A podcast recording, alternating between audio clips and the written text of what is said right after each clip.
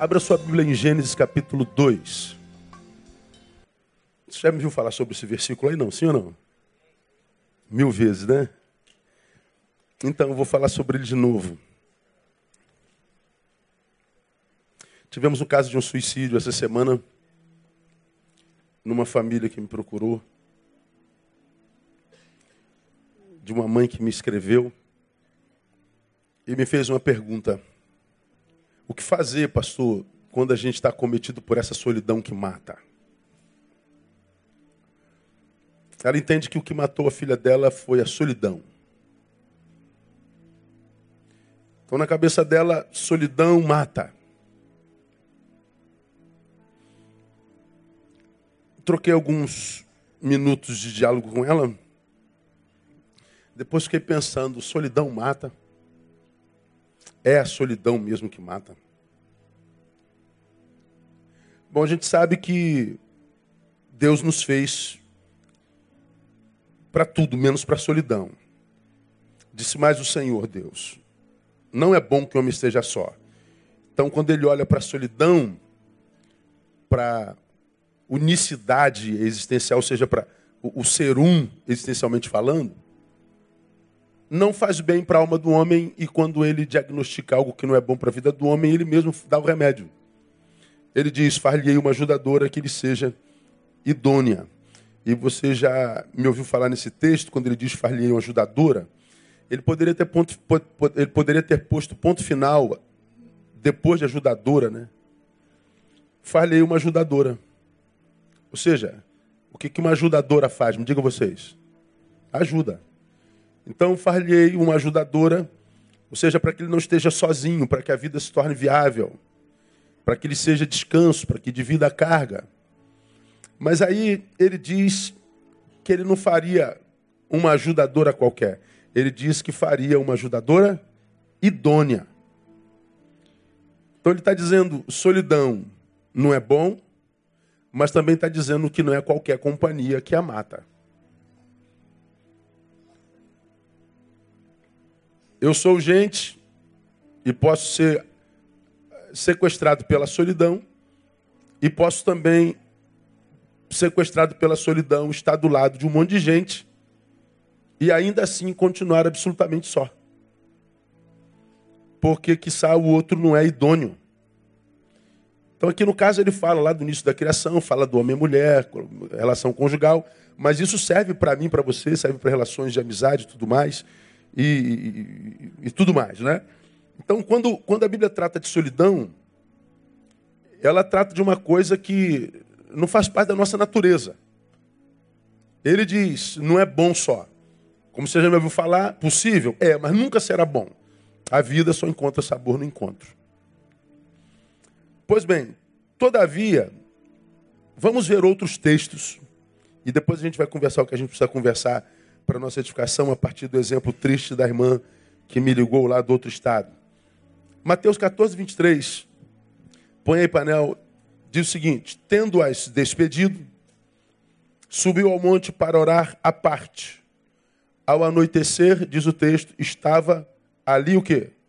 Sozinho. Tendo-as despedido, Jesus despediu a multidão e foi buscar solidão. Ele buscava estar sozinho. Veja Marcos 6, Chegada a tardinha, estava o barco no meio do mar e ele estava como? Sozinho em terra. Veja Lucas 9,36. Ao soar esta voz, Jesus foi achado como? Sozinho. E eles calaram-se. E por aqueles dias não contaram a ninguém nada do que tinham visto. Jesus sozinho de novo. Mais umzinho só, João 6,15.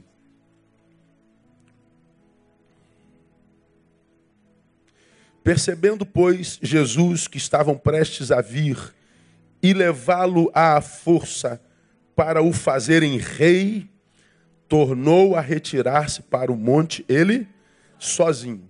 Se você for ler os evangelhos, os quatro, Mateus, Marcos, Lucas, João, você vai se impressionar em quantas vezes Jesus buscou estar sozinho, você vai se impressionar em quantas vezes o Evangelho diz: retirou-se Jesus.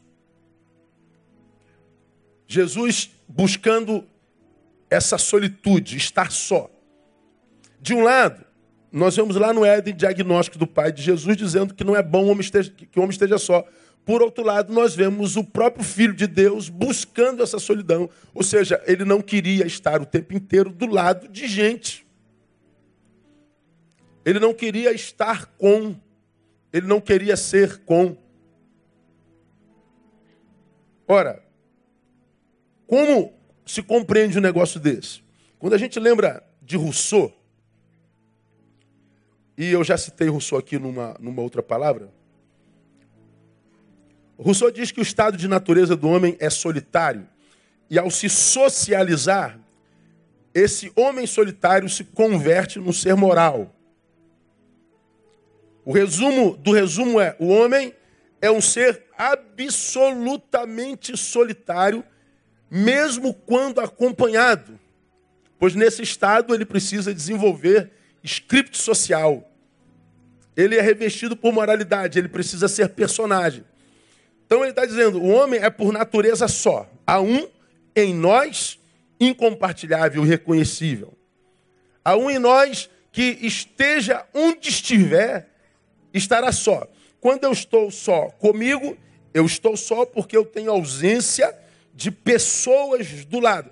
Mas ele está dizendo, quando este homem está em companhia, ele se torna um personagem. Ele então cumpre script social. Ou seja, eu estou com, mas esse com nunca será pleno. Esse outro nunca será pleno em mim, nem eu nele. Nós somos absolutamente só. Então ele está dizendo, só eu estou só acompanhado, eu estou só. Bom, as indagações são: se mesmo acompanhados, estamos absolutamente sós, de que solidão Deus fala quando Ele diz que ela não é boa?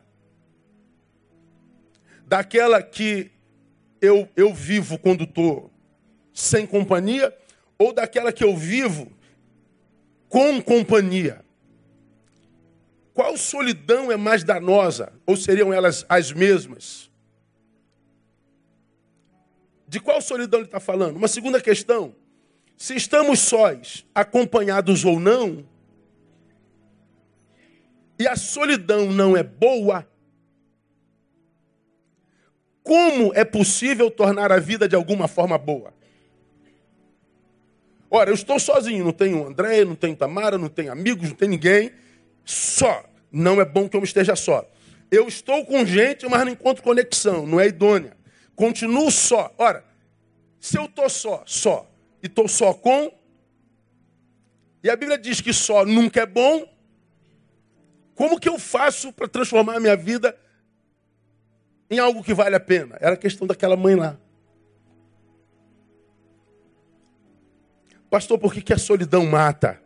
É uma questão ah, a se pensar. Então, eu queria tentar, é, nessas, duas, nessas duas indagações, tentar é, abençoar você que está muito sozinho e quem está do seu lado nem imagina. O que a gente entende ouvindo Jesus e no diagnóstico do filósofo é que eu posso ser casado e estar, embora do lado da minha esposa, do meu marido, e amar esse marido e amar essa esposa viver momentos de profunda e agonizante solidão. São aquelas noites, você que é casado, que de vez em quando acontece seu cônjuge está do seu lado dormindo e roncando. E você a sós com seus problemas, com as suas angústias. A sua cabecinha como um, um rolo de cinema vai desenrolando assim, ó e você não consegue dormir, você não consegue se concentrar no momento daquela cama, embora ela seja absolutamente desejada. E, e, e, o quarto está escuro, as crianças estão no quarto do lado, o marido, a esposa roncando assim nos braços de, de, de Morfeu, não é? Assim, no, no mais profundo coma é, é, dormitório, não é? Você morrendo de inveja dele e você sozinho no universo dormindo e você sozinho Aí seria fácil resolver essa questão se acordar o marido ou a esposa acabasse com essa solidão.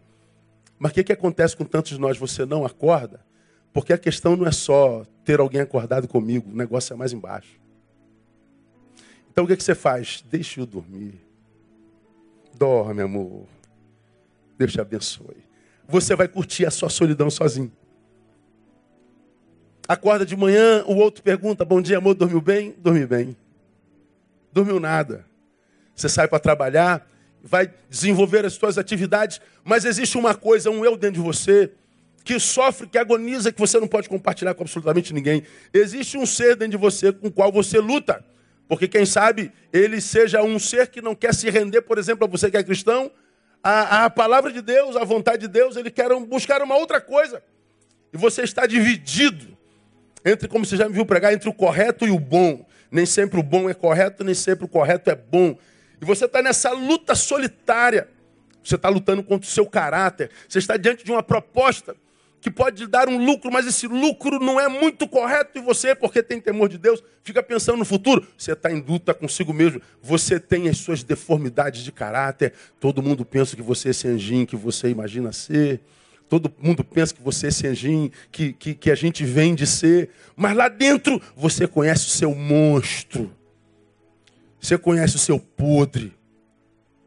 Existe um ser dentro de mim e dentro de você que absolutamente ninguém senão Deus conhece. E às vezes é tão profundo que nem nós mesmos conhecemos.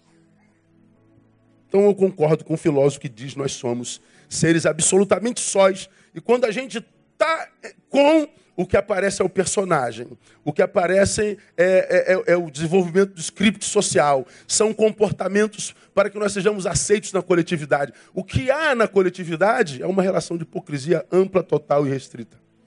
Há pouca verdade nas relações humanas. Pois bem, pastor, se mesmo acompanhados estamos absolutamente sós, de que solidão Deus fala quando diz que ela não é boa? Essa é a primeira pergunta. De qual solidão ele fala? Eu digo, ele fala da solidão que, porque é adoecida, só nega ao sujeito a possibilidade do encontro. Eu vou explicar. Estou só. Não há ninguém comigo. Adoeci nessa solidão. E porque adoeci, seja na visão que eu tenho do outro, ou na visão que eu tenho de mim, eu não me permito mais novos relacionamentos, novos encontros. Se esse é o caso, então não é a solidão que faz mal, é o mau uso dela. Por exemplo, dessa mãe cuja filha partiu.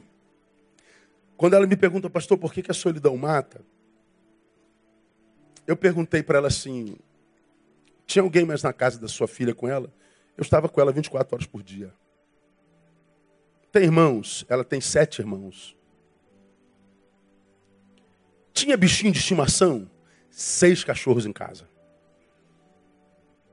Apartamento ou casa? Casa, com jardim. Profissão, socióloga. Em depressão, há quanto tempo? Oito meses. De licença médica, seis meses. Religião evangélica. Você do lado de cá faz uma análise dessa menina, diz assim, pastor, uma pessoa que tem o que essa menina tem, uma família, pai, mãe, irmãos, amor por animal, casa com jardim, nível terceiro grau, bem empregada. Essa menina não tem razão para se matar. Pois é, não tem. Quando a gente analisa a que sofre, a partir da imagem que nós temos dela, mas aí entra a tal da solidão. É aquela que habita o sujeito e que só ele se conhece. Só ele sabe. E aí, quando esse sujeito que agoniza dentro dessa, socióloga, esse sujeito que agoniza dentro dessa filha, essa, esse sujeito que agoniza dentro dessa serva, essa, essa, esse sujeito que agoniza dentro dessa profissional, esse sujeito que está lá, diante desses scripts todinhos, da socióloga, da filha, da irmã, da dona do pet, da profissional, esse sujeito que tem tantos personagens a desenvolver, ele não conseguiu mais conexão, ele não conseguiu mais relação com esses personagens. ele se permitiu ou se proibiu de alguma forma.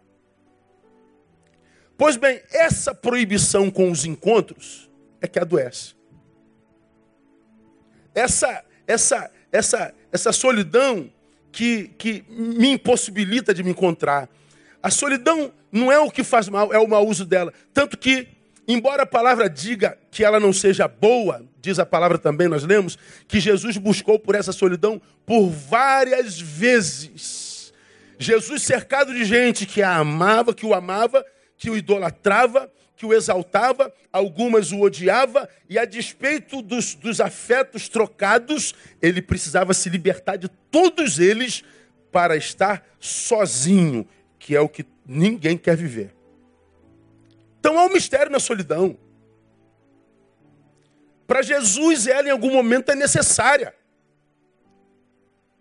Para Jesus, estar nela é estar no único lugar no qual nós podemos ser rachados por Ele. Ministrei sobre isso de manhã, quando citei o quarto. O que Deus tem para o seu povo, para o corpo dele, ele revela aqui no ajuntamento desse corpo. Mas o que ele tem para o membro desse corpo, ele revela onde? No quarto, em secreto, em solidão. Entra no teu quarto em secreto, sozinho, quando ninguém te vê, onde você não precisa desenvolver nenhum papel social, onde você não precisa ser um ser moral, onde você não precisa botar máscaras, onde você não precisa ter indumentária, onde você não precisa de liturgia, onde você pode ser somente o que você é, onde eu possa mergulhar nas tuas entranhas. É lá no secreto que eu revelo o que eu tenho para você. O que eu tenho para o corpo, ele pode revelar aqui no culto. E a gente sai do culto abençoado porque ele abençoou o corpo e nós fazemos parte desse corpo. Mas muitas vezes, embora nós recebamos a bênção do corpo, não recebemos a bênção do sujeito, do membro. O corpo vai bem, mas o membro desse corpo não vai bem. E ele diz que é nessa solidão que ele fala conosco. Então, o problema não é a solidão, é a nossa relação com ela. É muito comum nós ouvirmos, por exemplo, pessoas dizendo que estão cansadas de estar sozinhas, pastor. Ore por um varão, por uma varoa, por quem quer que seja.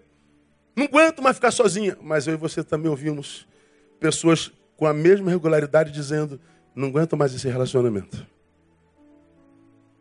Não aguento mais ficar nisso. Não aguento mais aquele trabalho. Não aguento mais aquela igreja. Não aguento mais aquele ministério. Não aguento mais esse homem. Não aguento mais essa mulher. Não aguento mais essa família. Ou seja, eu estou precisando ficar sozinho. Eu estou precisando passar um tempo pela solidão. Então perceba, irmão, o, o, o, que, o poder da solidão em mim será a proporção da relação que tenho comigo mesmo.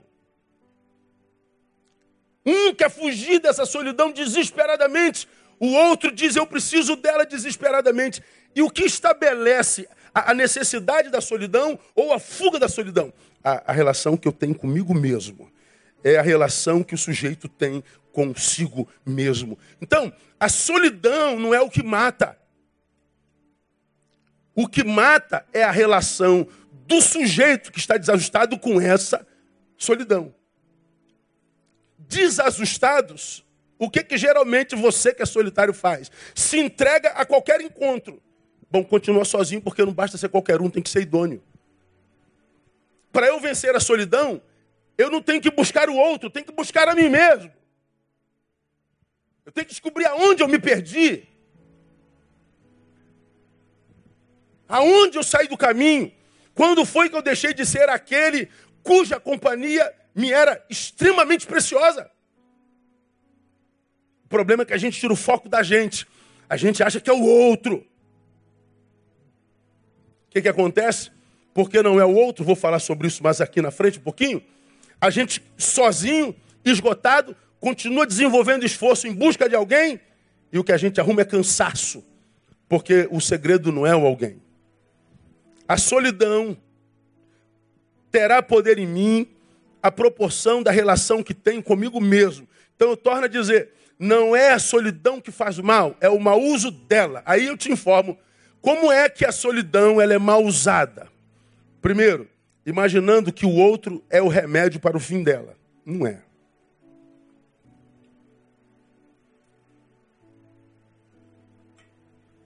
Como é que é isso, pastor? É.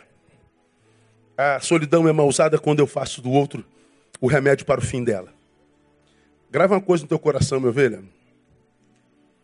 Ninguém, absolutamente ninguém, é capaz de gerar plenitude em você. Ninguém, absolutamente ninguém nesse planeta é capaz de gerar plenitude em mim.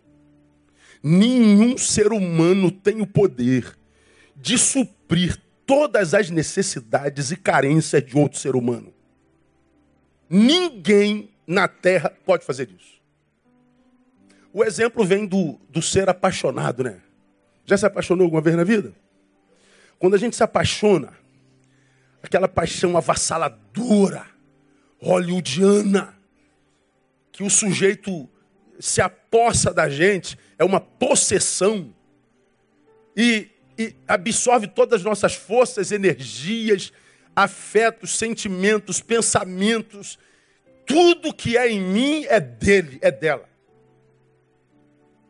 Aí você quer estar no telefone 25 horas por dia, você quer estar junto 26 horas por dia, você quer conversar 27 horas por dia. A gente, a gente perde a própria identidade e passa a viver a vida do outro. A gente fica viciado nele. E se ele some por cinco minutos, a gente tem síndrome de abstinência.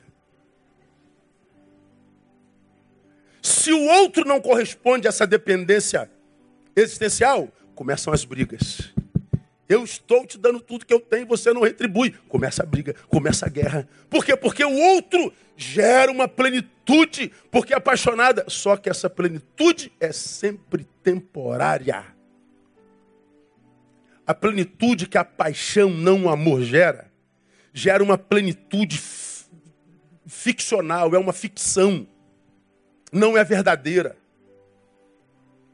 A plenitude que a paixão, ou seja, o outro, o objeto da paixão gera em nós, é a mesma plenitude que a cocaína gera no viciado.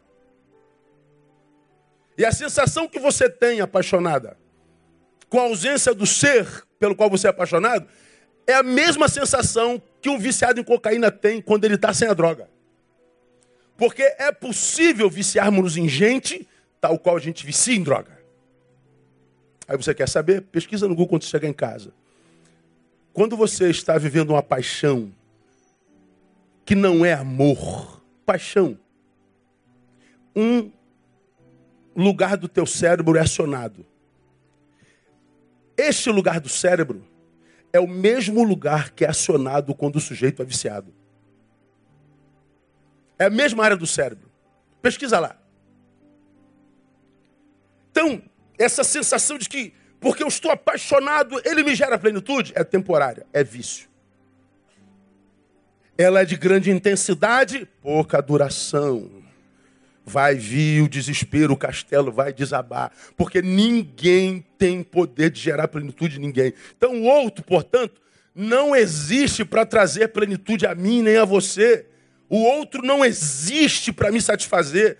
O outro não existe em função de mim. E se assim o fosse, Eva estaria plena e não precisaria desejar ser igual a Deus quando Satanás propôs isso. Olha, Deus disse que você não pode comer das árvores do jardim, nem dos seus frutos.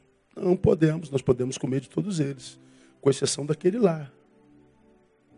Ué, mas por que você não pode comer daquele lá? Ah, porque no dia que a gente comer, ele diz que a gente morre. Aí vem o diabo, você me fala sobre isso aqui, certamente não morrereis. É que Deus sabe que no dia que você comer dessa árvore, você vai ser como ele. Deus sabe, Eva, que vai ter no universo alguém semelhante a ele. Deus sabe, Eva, que você vai ascender, que você vai evoluir, que você vai ser melhor do que é. Ora, se Eva estava plena, mesmo antes do pecado, porque Adão chegou. De onde vê essa necessidade de querer ser mais? Se Adão e Eva estavam plenos um no outro, por que Adão aquece a proposta de Eva? Porque não há na terra, nem antes do pecado, um ser humano que do qual eu possa depender para ser pleno. E depender de outro ser humano para ser pleno é se auto-sabotar. Tenho visto a solidão matar gente todo dia. E essa gente que ainda não morreu, mas está caminhando para a morte porque não sabe lidar com a solidão, sempre culpa alguém por causa da sua mazela. Como se o outro tivesse obrigação de gerar plenitude em mim. Ninguém nesse planeta é capaz de gerar plenitude na gente. Dizer que o outro existe por minha causa, dizer que o outro existe para gerar plenitude em mim, representa três coisas. Primeiro, é fazer-me o centro do universo.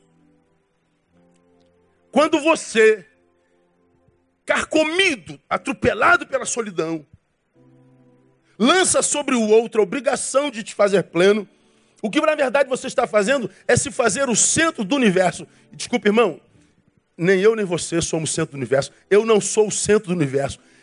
Eu sou parte ínfima desse universo. Eu sou uma partícula ínfima desse universo. O universo não gira em torno de mim. Eu giro porque o universo gira em torno de alguém. E esse alguém só pode ser o Criador do universo, que é Deus.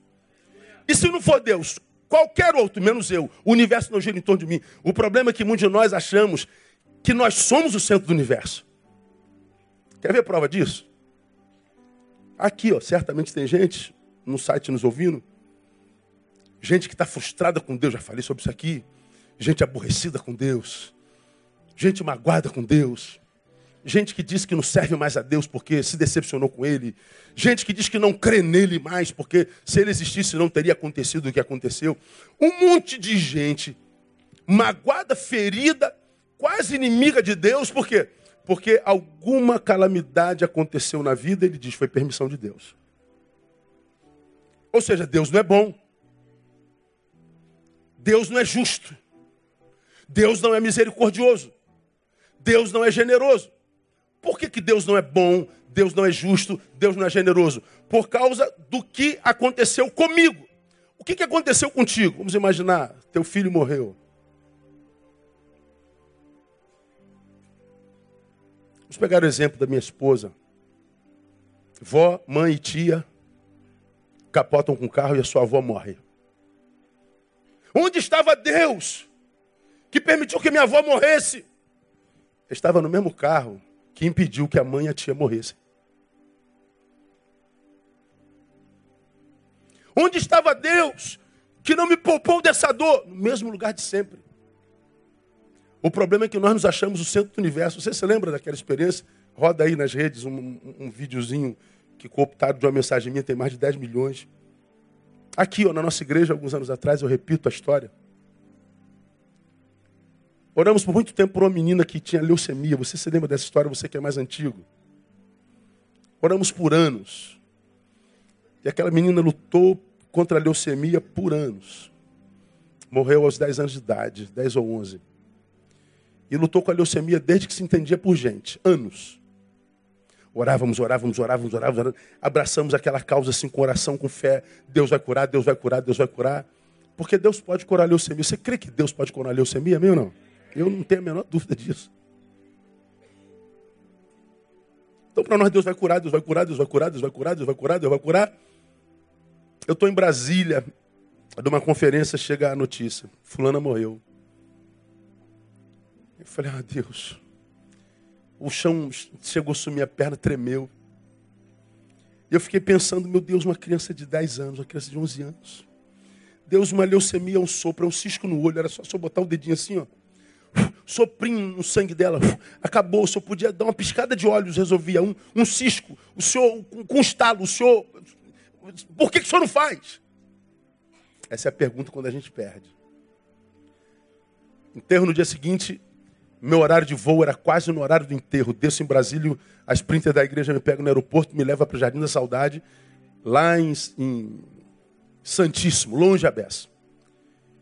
Eu estou indo para o enterro de uma menina de 10 anos, pensando, meu Deus, o que, é que se fala no enterro de uma menina de 10 anos, porque nós oramos a vida inteira. Como é que eu faço, Deus? O que, é que se fala no enterro? O que, é que se fala para a mãe, para a avó, para todo mundo? Eu vim pedindo a Deus uma palavra para consolar, ou quase para limpar a barra de Deus, né? No meio do caminho, liga o doutor da nossa igreja aqui, cujo, cuja gravidez da esposa foi muito grave séria, difícil. No caminho ele me liga desbaforido no telefone, alegre, assim, em profusão. Meu pastor, meu pastor, louvado seja o nome do Senhor. Alegria, alegria, alegria, alegria. Porque meu filho nasceu, meu filho nasceu perfeito, meu filho não tem problema algum, meu filho é lindo, meu filho, meu filho, meu filho, meu filho. Ele estava feliz da vida, porque o filho dele nasceu perfeito, estava bem. Eu estava indo enterrar uma criança no meio do caminho, nasce outra. Aí eu falo, entendi, Deus, entendi. Muito obrigado. Cheguei no enterro, já estava na hora do, do enterro sair, e já tinha passado por enterro uma irmãzinha daquelas mais crentes que Jesus, dizendo que aquela criança morreu por causa da legalidade dos pais. Daqueles crentes que a gente ama, que você conhece. Não só se perde um filho, como se tem culpa por tê-lo perdido. E o pessoal grita, pô, onde é que está o pastor Neu? O pastor Neu não vem? Não, o pastor Neu está chegando, o pastor Neu está chegando. Quando eu cheguei, aquela multidão, todo mundo diz, ah, agora o pastor Neu vai dar uma palavra, agora, agora ele vai consertar coisa, agora ele vai, agora ele vai, agora ele vai. Aí eu falo, Deus, me ajuda. Eu pego a palavra, digo assim, olhando para vocês assim, eu estou imaginando o que vocês estão pensando. Vocês todos devem estar pensando assim, como é que Deus, sendo bom, permite que uma criança morra desse jeito?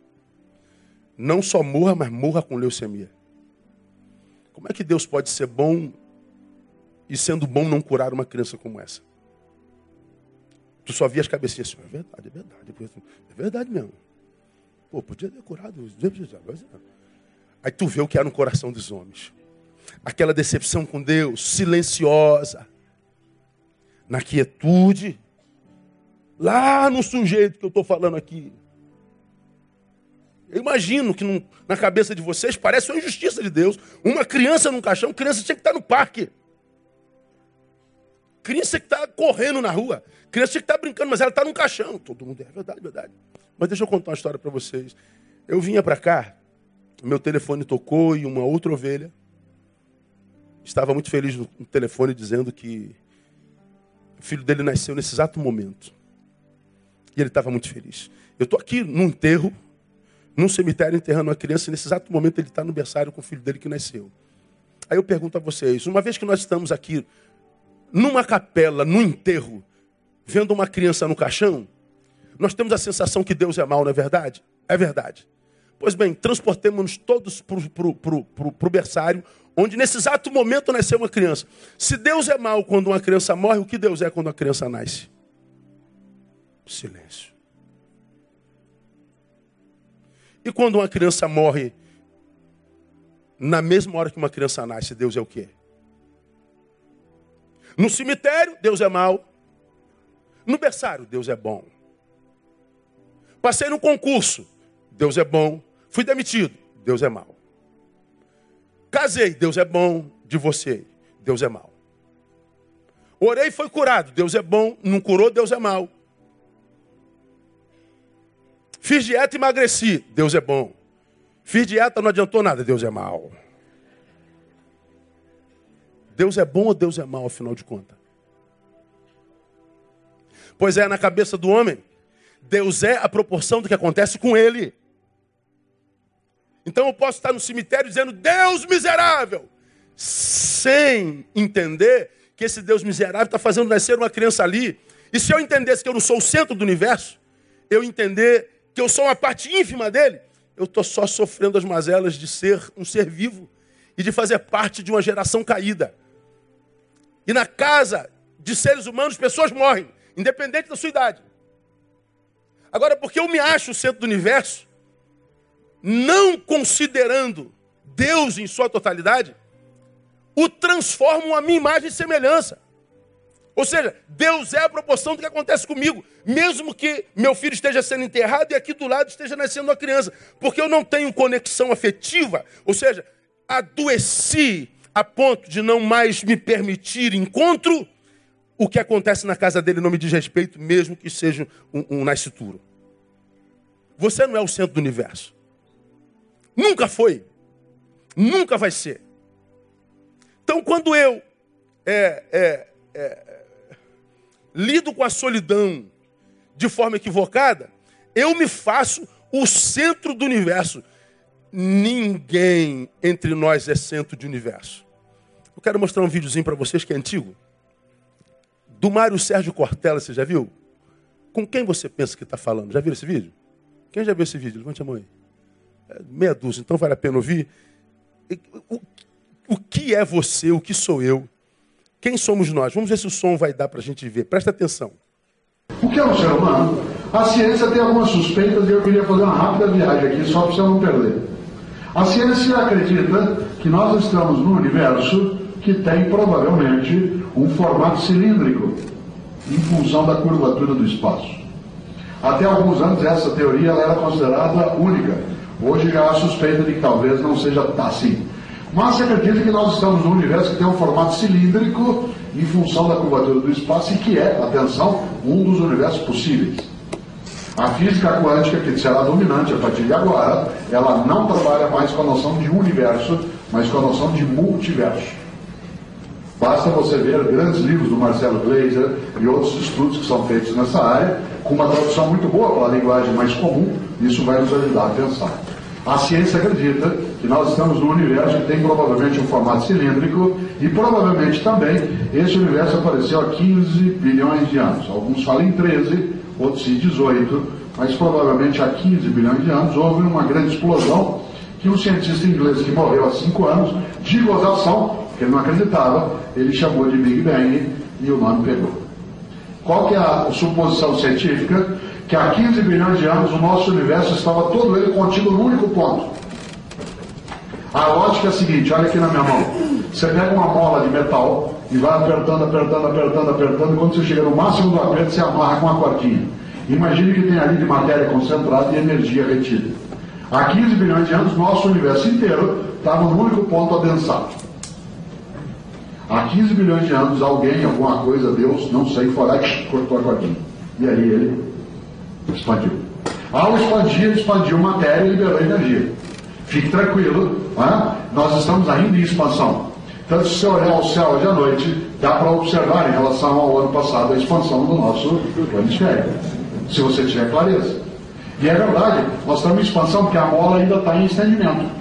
Aliás, quero lembrar você que o céu que você vê hoje é o céu de 2004, que é exatamente a velocidade da luz das estrelas que estão chegando para nós. Nunca ofereça o céu à sua amada. Esse é o nosso céu, porque pode ser o de outra. Era de 2004.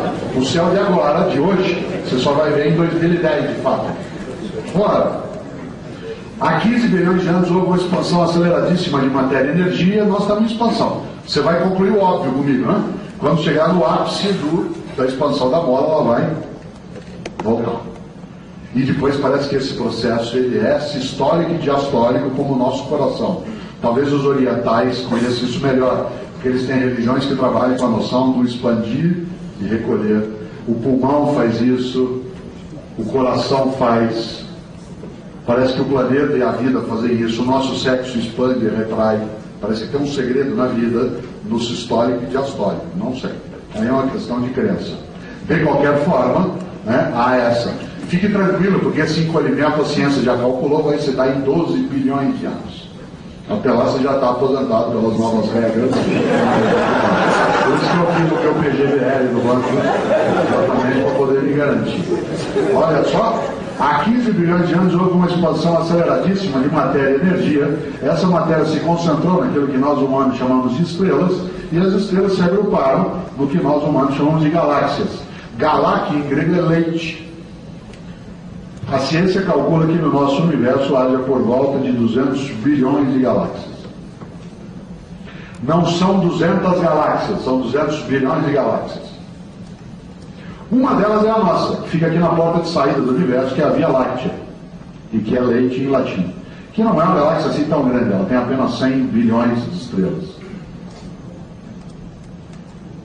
Uma dessas estrelas é a nossa. Quando era criança, a gente chamava de estrela de quinta grandeza agora é chamada de estrela anã, que é o Sol. O que é o Sol? O Sol é uma estrelinha, entre outras 100 bilhões de estrelas, compõe uma única galáxia, entre outras 200 bilhões de galáxias, num dos universos possíveis e que vai desaparecer. Em volta dessa estrelinha giram massas planetárias sem luz própria, nove para ser mais exato, talvez oito. A terceira delas, a partir do Sol, é a Terra. O que é a Terra? A Terra é um planetinha que gira em torno de uma estrelinha, que é uma, entre outras, 100 bilhões de estrelas compondo uma única galáxia, entre outros 200 bilhões de galáxias, num dos universos possíveis e que vai desaparecer. Veja como nós somos importantes. Tem gente que acha que Deus fez tudo isso só para nós existirmos aqui.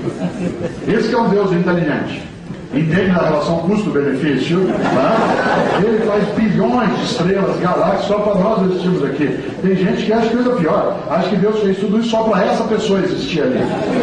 Com o dinheiro que ela carrega, com o sotaque que ela usa, com a religião que ela pratica, com o cargo que ela tem dentro do banco ou na universidade, com a cor da pele que ela tem. Já imaginou? A ciência sabe, nesse nosso planeta tem uma coisa chamada vida. É engraçado que tem gente que acha que só tem vida aqui, isso aqui é tão pequeno, né? A ciência calcula que no nosso planetinha haja por volta de 30 milhões de espécies, mas até agora só classificou 3 bilhões de espécies de vida diferentes. Uma delas é a nossa, Homo sapiens. A nossa espécie é uma espécie, entre outras 3 milhões de espécies já classificadas, que vive num planetinha que gira em torno de uma estrelinha, que é uma entre outras 100 bilhões de estrelas, compõe uma única galáxia, entre outros 200 bilhões de galáxias, num dos universos possíveis e que vai desaparecer. Essa espécie, em 2007, que é quando nós estamos, tem 6 bilhões e 400 milhões de indivíduos. Um deles é você. Quem és tu? Tu és um indivíduo entre outros 6 bilhões e 400 milhões de indivíduos, compondo uma única espécie, entre outras 3 milhões de espécies já classificadas, que vive num planetinha que gira em torno de uma estrelinha, que é uma entre outras 100 bilhões de estrelas, compondo uma única galáxia, entre outros 200 bilhões de galáxias, num dos universos possíveis e que vai desaparecer. E o Romário? O Romário, não, o Romário está acima. Já pensou? Já imaginou 6 bilhões? Quem é você? Quem sou eu? Quem sou eu para achar que o único modo de fazer as coisas é como eu faço?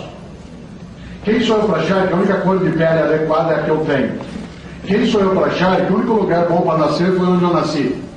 Quem sou eu para achar que o único sotaque correto é o que eu uso? Quem sou eu para achar que a única religião certa é a que eu pratico? Quem sou eu? Quem és tu? Tu és o vice-treco do subtroço. Por isso que na minha vida, todas as vezes que alguém chegou para mim e falou assim, sabe com quem você está falando? Eu falo assim, você tem tempo? Senta aqui. Senta aqui. Tá Deu para entender alguma coisa? Você é o subtroço do subtreco. Não, não, não, isso é muito. A Bíblia diz que Deus reputa as nações como sendo menos do que nada. Ele junta todas as nações do universo e diz: vocês são menos do que nada. O nada é mais do que aquilo que nós somos.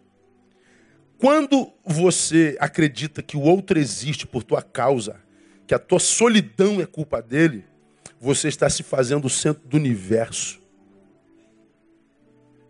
Enxergar-se assim, sendo o centro de universo, é dizer que você pode botar quantas pessoas quiser na vida, que nem o ajuntamento delas todas vai conseguir matar a solidão que te mata. Enxergar-se assim é equivocado. Ninguém é curado da solidão, enxergando-se assim, consciente ou inconscientemente.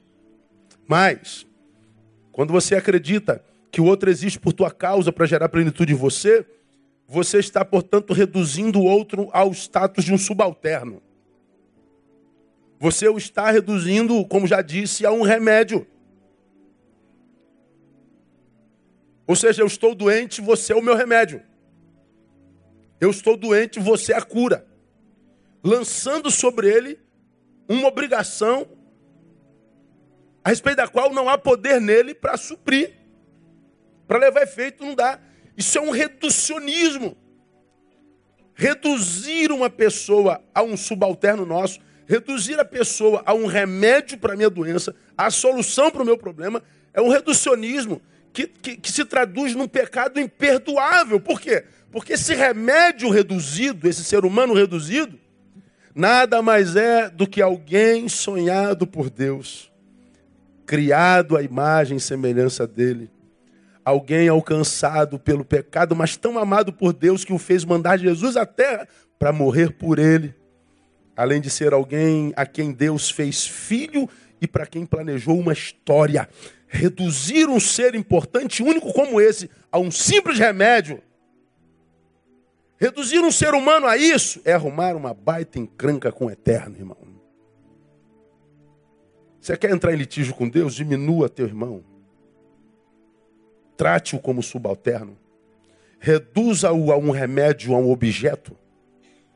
E você vai ver a ira de Deus. Por que você acha que a ira de Deus hoje se levanta contra essa geração carnificada, objetificada? Porque os homens arrancaram dos homens seus valores intrínsecos. Mata-se um homem por causa de um tênis. Estupra-se uma criança por causa de um desejo. Retira-se do sujeito seu valor intrínseco. Gente, por quem Jesus morreu, quem reduz o outro impossibilita relacionamento, ou quem superdimensiona o outro impossibilita relacionamento. Então, qual é a solidão que faz mal? É aquela que é de, de tal forma adoecida que impossibilita relacionamentos. Aliás, irmãos, aprendam: existem duas formas de tornar o relacionamento uma impossibilidade. Eu acho que é o que a gente mais vê nas relações humanas hoje. Primeiro é, é, é, é esse reducionismo mesmo que a gente vê acometendo gente se achando o tempo inteiro superior ao outro ou adoecido inferior ao outro. Gente que olha para o outro ou olha para baixo, gente que olha para o outro ou olha para cima. A gente não vê mais ninguém olhando olho no olho. Esse reducionismo, esse superdimensionamento, impossibilita, não há relacionamento que dê certo. Por quê? Porque a Bíblia diz que eu tenho que amar o outro, mas como a mim mesmo. Então, é equilibrado. A relação que faz bem, ela nunca me leva ou para cima para me encontrar ou para baixo para me encontrar. A relação que faz bem é aquela que me faz andar na vertical. Há menos esforço. É mais saudável. É amor igual. O amo tanto quanto me amo. Eu não me amo, eu não amo mais do que a mim e nem te amo menos que a mim. Se assim não for, não há relacionamento saudável. A segunda forma de tornar relacionamento impossível é a entrega à doença que impede a relação. A doença que impede a relação, já ministrei sobre isso aqui, ó, há não sei quantos anos atrás. Existe uma doença chamada solipsismo. Primeiro, é, é, era uma, era uma ideia filosófica, mas quando a gente traz para o campo existencial, ela deixa de ser uma, uma filosofia. A palavra solipsismo vem de solos, só, mais ipsi, mesmo, mais o sufixo ismo, que é o sufismo que, que, que, que, que exprime fenômeno. Solos, mesmo, fenômeno existencial. O solipsismo é, é, é, Como é que eu vou te dizer, cara? É é uma esquizofrenia filosófica. É uma doença da visão e do diagnóstico. Por exemplo, solipsismo é um fenômeno existencial reconhecido como verdade existente apenas o indivíduo, ou seja, o sujeito ele adoece de tal forma que a única coisa que existe para ele é ele. O ápice dela é o seguinte, ó, eu existo. E vocês? Não, vocês são uma possibilidade. Que é isso, pastor? Como é que eu estou eu tô olhando aqui para o Felipe, o Felipe está aqui, eu estou olhando para o Felipe. É porque eu não estou doente, Felipe. Mas eu posso adoecer a ponto de duvidar da tua própria existência. Aí percebo o que isso faz na gente. Posso ter tido uma relação contigo, Felipe, de muita dor, de muitos embates e frustrações e traumas.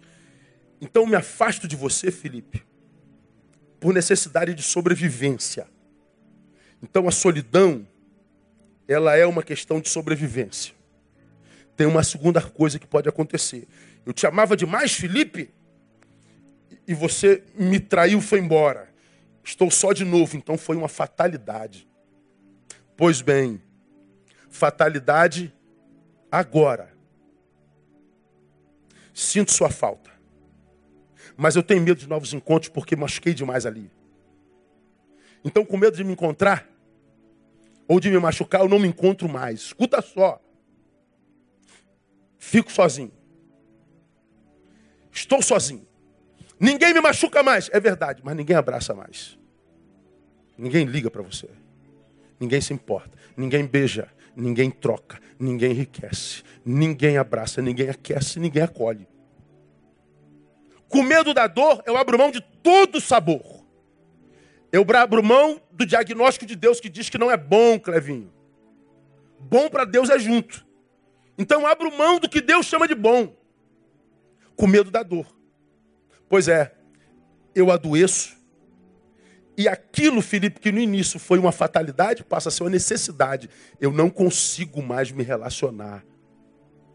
Reconheço a necessidade, eu quero, eu sei que é preciso, mas eu não consigo mais adoecer. Eu não estou mais só. Eu estou vivendo o solipsismo. Eu quero, mas não dá mais. O encontro se tornou possível. É dessa solidão que ele fala lá no Gênesis. Não é bom só. Qual solidão? Que adoece de tal forma que te impossibilita o encontro. E nós nascemos para o encontro, irmão. Nós nascemos para o encontro. Deus nos fez seres sociais.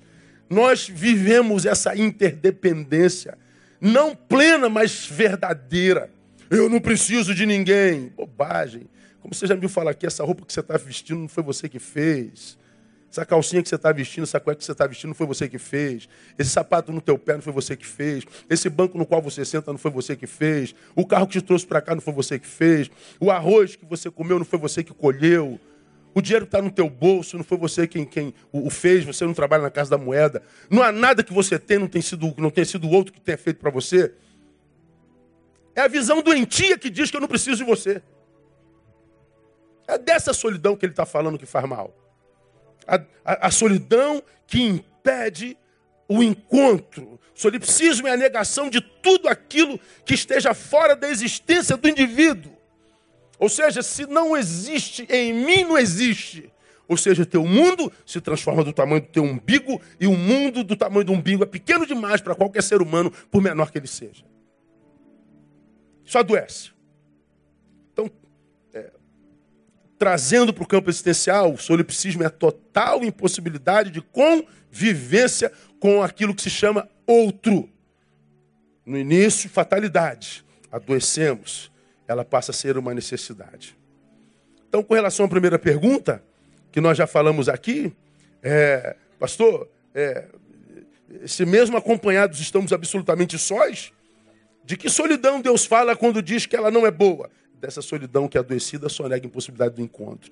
Então, meu irmão, se você percebe que não consegue se encontrar mais, possivelmente você esteja doente.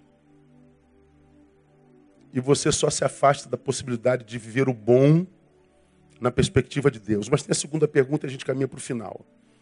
Se estamos sós, acompanhados ou não, como é possível tornar a vida de alguma forma boa se não é bom só? Não é boa pergunta? Tô sozinho, tô só. Tô com, tô só. E não é bom que o homem esteja só. Como é que eu faço, meu?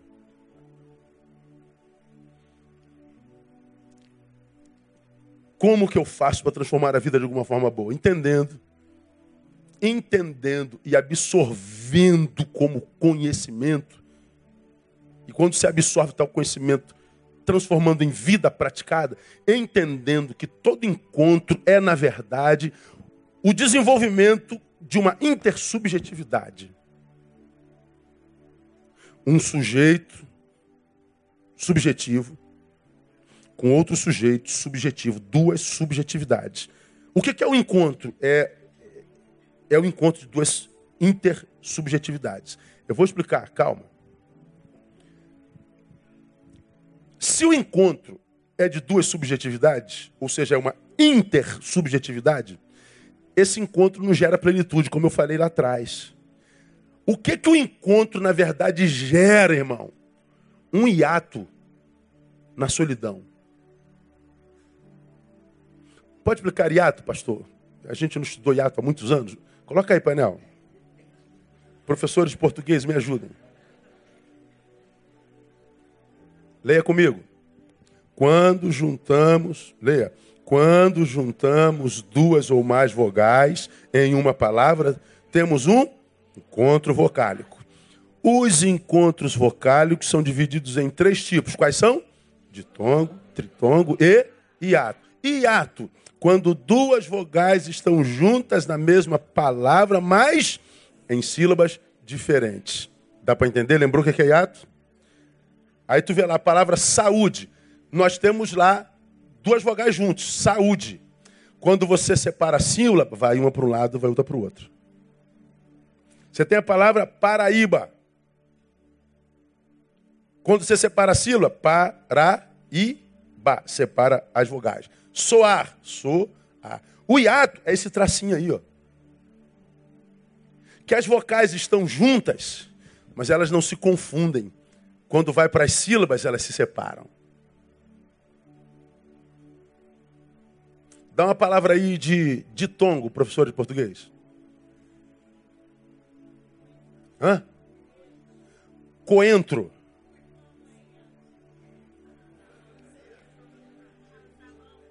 Sabão. Ão. Hã? Noite. O O e o I ficam juntos. São inseparáveis.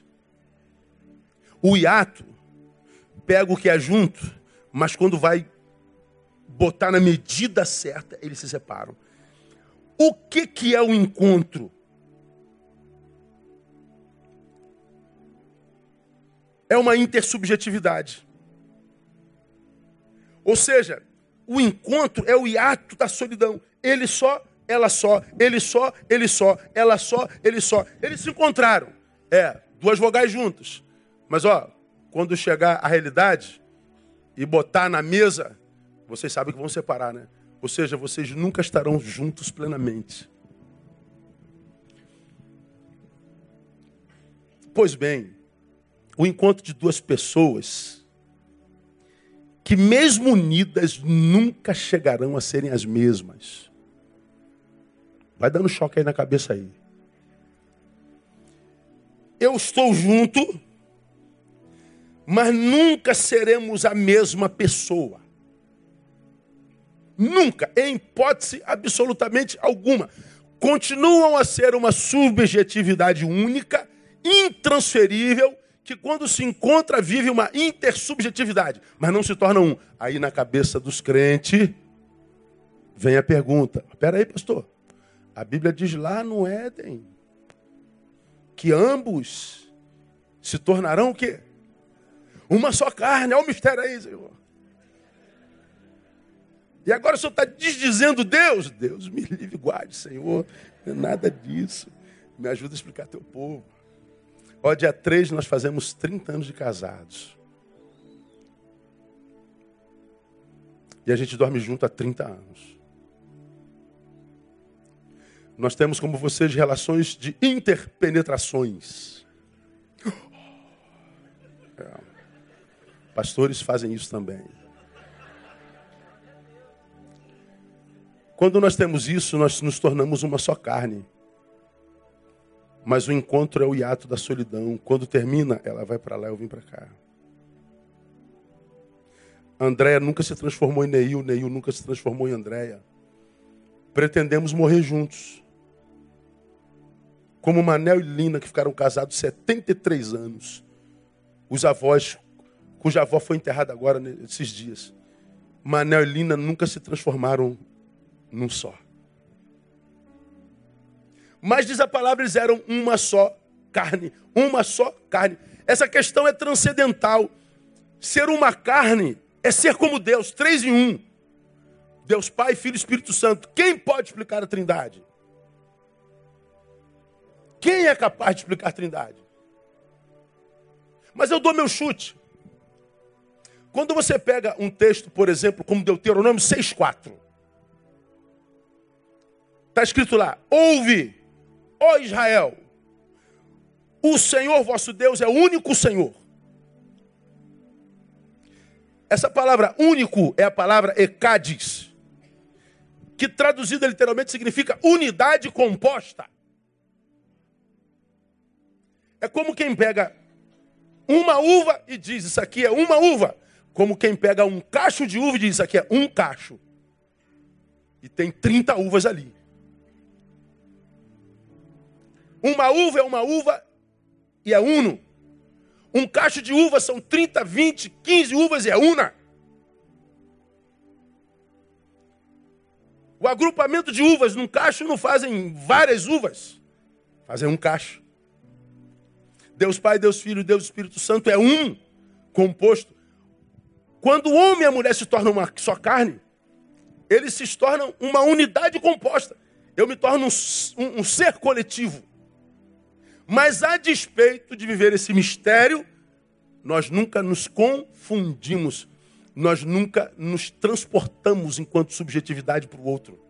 Eu continuo sendo eu, ela continua sendo ela. Ou seja, sou uma carne composta por duas subjetividades que nunca serão plenamente ou plenos no outro. É mistério. Se entendermos assim, irmãos, nos livramentos, nos livraremos de um equívoco comum praticado por muitos que impossibilita nossas relações. Qual? Se eu não entendo que, por mais que eu a ame, por mais que ela me ame, por mais que nos amemos, ainda assim somos seres distintos. Se eu não entendo isso, eu cometo um pecado grave que nunca vai me permitir viver uma relação que seja saudável e abençoadora. Que pecado é esse, meu pastor? É a maldita mania de escrevermos um script comportamental para a vida do outro. De escrevermos consciente ou inconscientemente um script comportamental sobre a vida do outro. Eu, eu exemplifico mais uma vez. É, é o agir esperando que o outro reaja conforme imaginamos. É agirmos esperando que o outro reaja conforme o script que nós escrevemos na nossa cabeça para ele. Vou dar um exemplo. Jantamos ontem com um casal de amigos, não é verdade?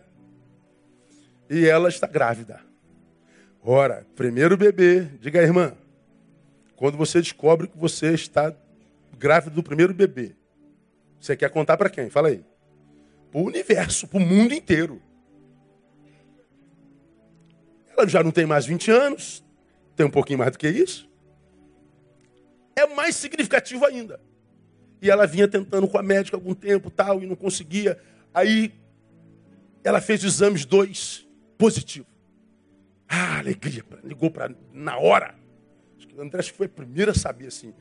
Estou grávida. Aí Andréia fazendo uma festa. Falei, Jesus, que ganha a loteria alguém? O que, que houve? Não, fulana está grávida. Ah, entendi. Então, aquela alegria, porque a amiga é amada tal. Ela foi contar para a médica dela, a médica dela está de cabeça baixa. E ela rindo aqui, né? Doutora, eu acho que consegui, porque eu não sei o que, que papapá, BBB. Ela, a médica nem olhou para a cara dela. Ok, então vamos passar aqui um exame de sangue para confirmar isso. Toma, vê lá assim gelada, fria e sem imprimir importância alguma. Nenhuma emoção, irmã. Isso aqui ilustra o que eu estou te falando. Eu sou a grávida. A minha médica me ajudou a. Então, uma vez que eu estou grávida, eu corro para lá na minha cabeça eu já escrevi um script comportamental para ela. Caramba, ela vai dizer parabéns, nós conseguimos, legal, festa, vamos celebrar, vamos compartilhar, vamos fazer o. Ah! Aí já está tudo escrito aqui para ela. Quando eu chego lá, toma, vamos fazer um exame para gente. O que, que acontece com quem tinha o script comportamental escrito? Frustração. Foi o que aconteceu. E a frustração gerou ruptura. Ela está procurando outra médica.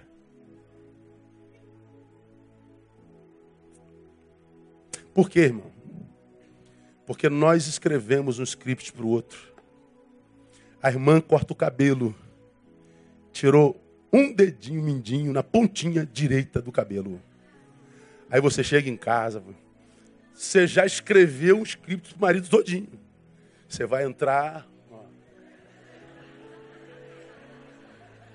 meu marido vai ver, vai parar tudo e dizer: Oh, amor, como você ficou linda com esse dedinho a menos de cabelo. Pô, o cara, o cara tá mexendo no carro, meu, tu passa pra lá e pra cá. Algum problema aí, mano? Tá passando mal? O que, houve? Problema no pescoço? Porra. Tu já tinha um script pronto? Aí tu já começa a reagir. Eu cortei o cabelo, tu não viu, não? Não vi, não. Pronto, acabou. Dá divórcio. Porque nós temos essa mania consciente ou inconscientemente de escrever o script para o outro. Sabe o que é isso? Diz respeito à sua subjetividade. Eu queria muito que ele se alegrasse e visse meu cabelinho. Não viu. Ok, tudo certo. Porque nós homens temos dificuldade de ver coisas pequenas. Você vai num casamento, senta na mesa as amigas. Tu viu o botão do vestido dela, que estava lá do lado esquerdo? Como é que é? O botão do lado esquerdo.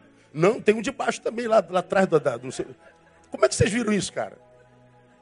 No dia seguinte vai conversar sobre, sobre o brindezinho do, do, da mesa, o, a ornamentação do salão. Pergunta ao homem o que estava em cima da mesa. Podia ter um elefante branco. Tinha alguma coisa em cima da mesa? Tinha. É assim ou não é? Pois bem, nós escrevemos scripts para o outro, o outro não reage à nossa ação, a gente se frustra, se machuca. Impossibilita relacionamento. O que, que acontece? Nós vamos cavando a nossa solidão. Nós vamos cavando o nosso isolamento. Por quê? Porque ele nunca vê o que eu vejo. Ele nunca reage ao que eu quero. Ou seja, tu para de agir. Porque ele não reage como você planejou. E aí você está sempre brigando. Se ele não for de briga ou ela não for de briga, ah tá, valeu, desculpa aí. Aí tu fica brigando sozinho. E ele não reage também na briga. Pronto, litígio. Não tem jeito. Irmão, ah, ou nós aprendemos a lidar com a nossa solidão, e eu acho que a solidão vai ser cada vez mais intensa daqui para frente, porque não se pode confiar em mais ninguém. Nós não confiamos em ninguém. Ninguém se entrega totalmente. Todo mundo que se dá, se dá só um pedacinho. Porque você tem medo de que leve tudo e você se, se machuque. Como citei aqui esse ano já umas dez vezes. Zac Magiese. Causa morte. Traumatismo craniano. Mergulho profundo em pessoas rasas.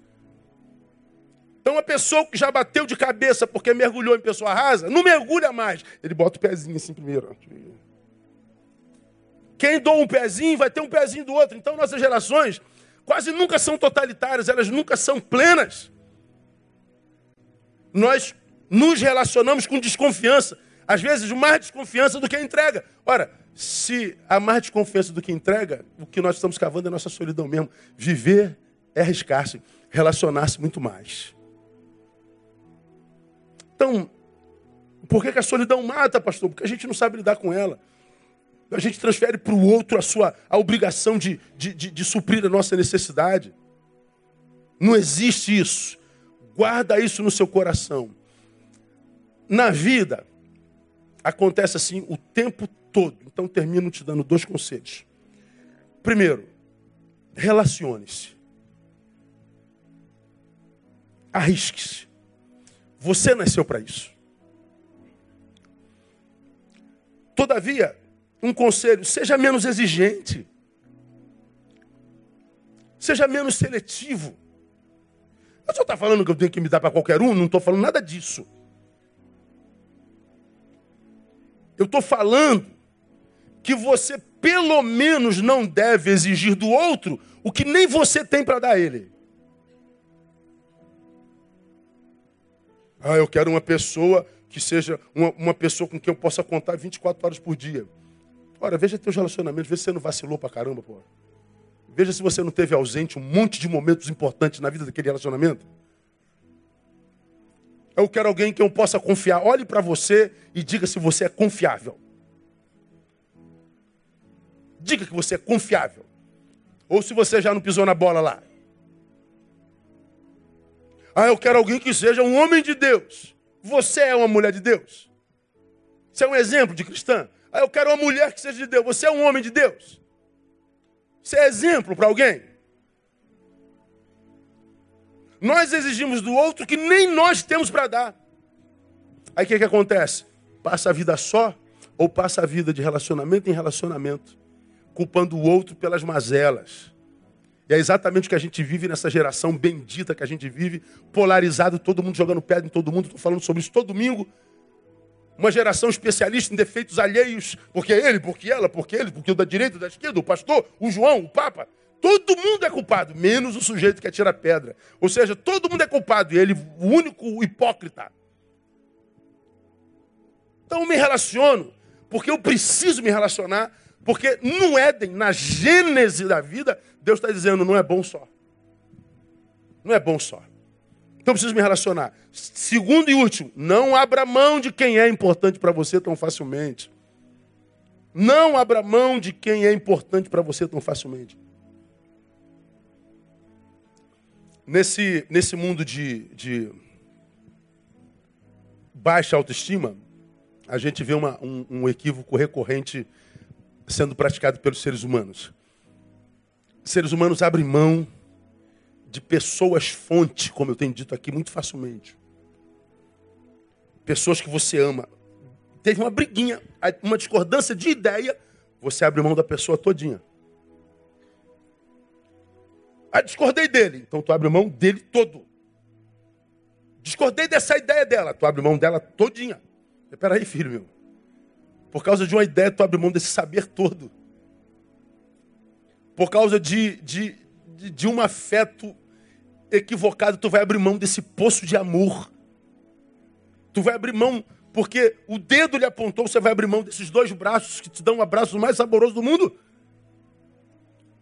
Porque não te deu a oportunidade que você julgava merecedora. Tu vai abrir mão desse lugar que tem sido um canal de Deus na tua vida há tanto tempo.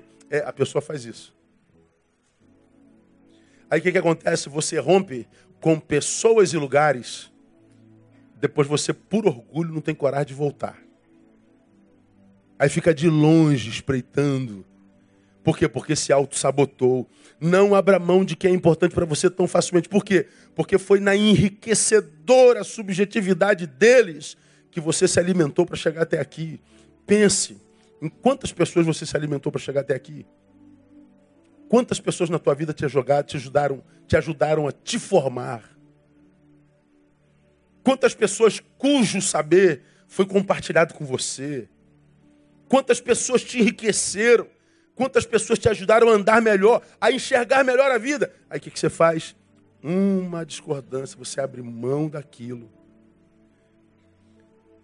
Abre mão de gente fonte, de pessoas fontes, lugares fontes.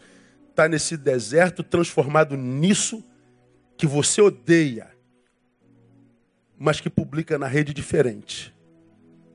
Você publica como sendo uma pessoa livre, dona do seu próprio nariz, liberta, muito feliz, porque se afastou dele, deles, dela, delas, da igreja, de Deus. Aí você tem que vender a imagem de que você é essa pessoa realizada porque se afastou daquela gentalha, cuja ideia foi divergente da tua, mas que até a divergência foi gente enriquecedora na tua existência. Então, olha, com tristeza eu digo, tem algumas pessoas na vida que nunca vão ser felizes mesmo. Não merecem, pastor? Não, todos nós merecemos. Nascemos para isso. É porque elas não se amam mesmo. E a gente vê que não se ama por causa das pessoas das quais abrem mão. Eu não meço uma pessoa a partir dos seus erros. Eu meço pessoas a partir do bem que elas deixam de fazer a si mesmas.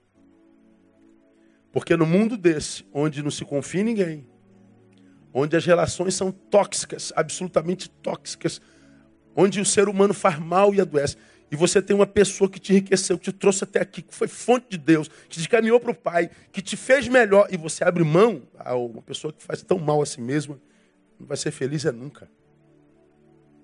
Jamais. Não tem jeito.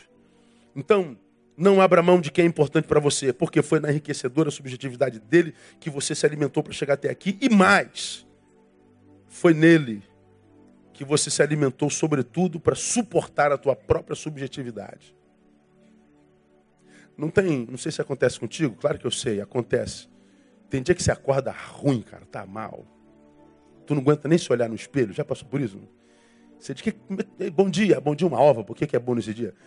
Você tá ruim, cara, você tá azedo. Até que chega aquele, aquele zapzinho daquela pessoa que você ama. Miraculosamente ele diz: Olha, fica firme. Não sei o que aconteceu, não, mas o Senhor me disse para dizer que você é uma pessoa muito especial. E que Ele é contigo. Puta, parece um, um, uma fonte de água no deserto. Aí você diz, Deus, muito obrigado por essa palavra que veio bem na hora. Tu vai abrir mão de gente assim, que pensa em você com carinho a ponto de mandar um zap. A ponto de mandar um, um, um presentinho. Ó, oh, viajei, fui para Floripa, lembrei de você, trouxe um chaveirozinho. Um chaveiro miserável, pelo amor de Deus. O cara está em Florianópolis com o marido dela, com a esposa dela, ainda pensa em você, desgraçado. Por que, que ela tinha que pensar em você em Florianópolis? Chaveiro, misericórdia. Não é o chaveiro, é a lembrança. Ou seja, você existe nela e existe com carinho. E você abre mão de gente assim. De gente que te, te imprime afeto, que te agracia, que te enriquece. Porque falta de amor próprio. Termino louvando ao meu Criador e Senhor, irmão. Porque depois que ele me deu essa palavra, que fala sobre solidão, amor próprio, tudo que você me ouviu dizer aqui, eu fiquei a me perguntar assim: se o poder da solidão em mim será a proporção da relação que tenho comigo mesmo, se eu entendo que o outro, por mais amado que seja, ele não pode gerar plenitude em mim. Se eu, por melhor que seja, não consigo gerar plenitude nele. Quando eu me encontro, eu só faço um hiato na solidão. Quando o encontro acaba, eu volto para a solidão.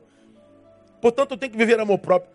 Se, se as relações humanas são assim tão superficiais, é uma relação de troca, de causa e efeito, a minha pergunta foi: por qual motivo Deus quis se relacionar com um ser como eu?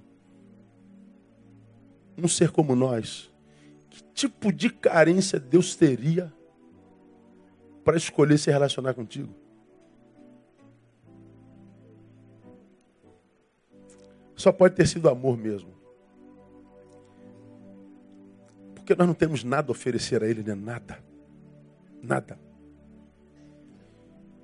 Então, quando eu vejo um Deus como o nosso que manda Jesus para estabelecer uma relação comigo. Ele disse: Deus deve me amar demais, esse Deus deve ser apaixonado por mim. E uma paixão que eu não entendo porque nem eu mesmo tenho por mim mesmo. Então é uma relação para quem está solitário, que na minha concepção deve ser a primeira a ser restaurada. Porque se eu não sou o centro do universo, sou uma parte ínfima desse universo que gira, portanto eu giro em torno de alguém, eu giro em torno dele. Ele nos criou para relacionamentos. E quando o meu relacionamento com Ele vai bem, na Sua palavra encontro ferramenta para amadurecer, para viver bons relacionamentos horizontais, porque o vertical está resolvido. Então a minha oração, uma igreja amada, é que Deus te dê a graça de se transformar em alguém, mas não em alguém que mereça alguém muito bom, mas que Deus te dê a graça de se transformar em alguém que faça de ti alguém bom para todo mundo. Que você não seja alguém que receba um presente no outro, mas que você seja presente para o outro, independente de quem seja ele. Porque só quando eu sou ou me transformo em alguém a quem Deus pode tomar e dar a outro como presente, é que Deus vai tomar outro e dar como presente a mim. Eu só recebo pessoas de presente quando eu me torno um presente para pessoas.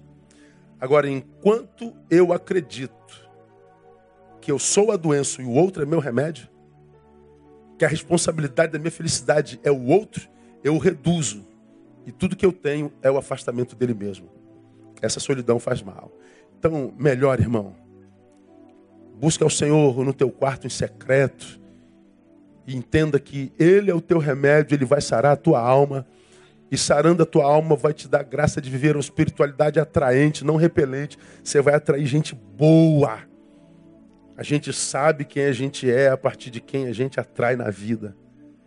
E quando a gente é em Deus, é, é absurdamente genial. A gente atrai gente boa demais, mesmo nesse deserto, mesmo nesse mar de gente que não presta. Ele vai nos dar vitória. Que Deus te dê a graça de ver isso no nome de Jesus. Aplauda ele. Vamos ficar em pé. Vamos orar. Aleluia. Antes da gente orar, eu queria que você desse um abraço no irmão que está do seu lado. Profetizasse uma noite de bênção. Meu irmão, não esteja sozinho, não. Junte-se a nós. Caminha sozinho, não. Você não caminhou para isso, não. E você que está sozinho, lembra, Deus está te vendo. Deus está te olhando, Ele está cuidando de você. Mas a cura vem quando você faz a sua parte na relação. Sai daí desse mundinho do tamanho do teu umbigo. Sai daí desse estado de coitadismo, de quem morre de pena de si mesmo. Saia daí desse espírito de rebeldia, de ódio, porque isso só atrapalha a sua vida. Volta para a vida. E o Deus da vida te devolve a vida que você perdeu. Vamos orar. Depois a gente sai cantando essa música aí. Pai, muito obrigado. Como a tua palavra é generosa e gostosa. Mesmo quando ela nos confronta, mesmo quando ela nos reprova, mesmo quando nossa conduta julgado, julgada por ela é reprovada. Como a tua palavra nos faz bem. Mesmo quando, mesmo quando ela vem como exortação e não como consolação. Mesmo que ela venha como o martelo que esmiuça a penha. Mesmo, mesmo que ela venha como prumo. Mesmo que ela venha gerar conserto. O que nós pedimos a Deus, uma vez que a tua palavra for ministrada e com clareza, que tu nos dê ouvidos de discípulos, como diria Isaías, para que ouvindo nós a retenhamos e a pratiquemos. Deus, ninguém gosta de solidão, ninguém gosta de solidão. Nós não nascemos para isso. E tu sabes aqui no nosso meio quanta gente se sentindo sozinha. Tu sabes, ó Deus, quanta gente na rede ouvindo essa palavra se sentindo sozinha, absolutamente só. Quem sabe revoltada porque o outro não chegou e o que chegou piorou a situação. Ó Deus, eu te peço que tu ajudes meu irmão, minha irmã amadurecer e transcender para além dessa dor e que ela possa, ó Deus, diante dessa dor que esmaga, fazer dessa dor uma escola, crescer, aprender nela. Que essa noite, Pai, no nome de Jesus, tu operes um milagre na vida dos teus irmãos, dos meus irmãos que estão se sentindo sozinhos. Alguns deles estão voltando para casa e dormem sozinhos, estão em casa sozinhos. Que hoje, Deus, estes possam chegar em casa, ver uma nova ambiência na sua própria sala que eles possam, Deus, ao deitar naquela cama, sentir o abraço do, do Eterno, o abraço do Todo-Poderoso. Que essa noite, ó Deus, eu te peço estranhamente, mas é o que eu sinto no meu peito. Visite-os no seu sonho. Que o Senhor fale com eles nessa noite, dando a Deus a comprovação de que em momento algum estiveram sós. E que não há filhos que tu abandones, não há filhas que tu desprezes. Tu és pai, amoroso e perfeito, bom, sempre bom e eternamente bom. Abraça meus irmãos que se sentem só, com teu abraço terno, com teu, com teu calor fraterno. Dá-nos uma semana abençoada na tua presença, uma semana de experiências contigo. Livra-nos do mal.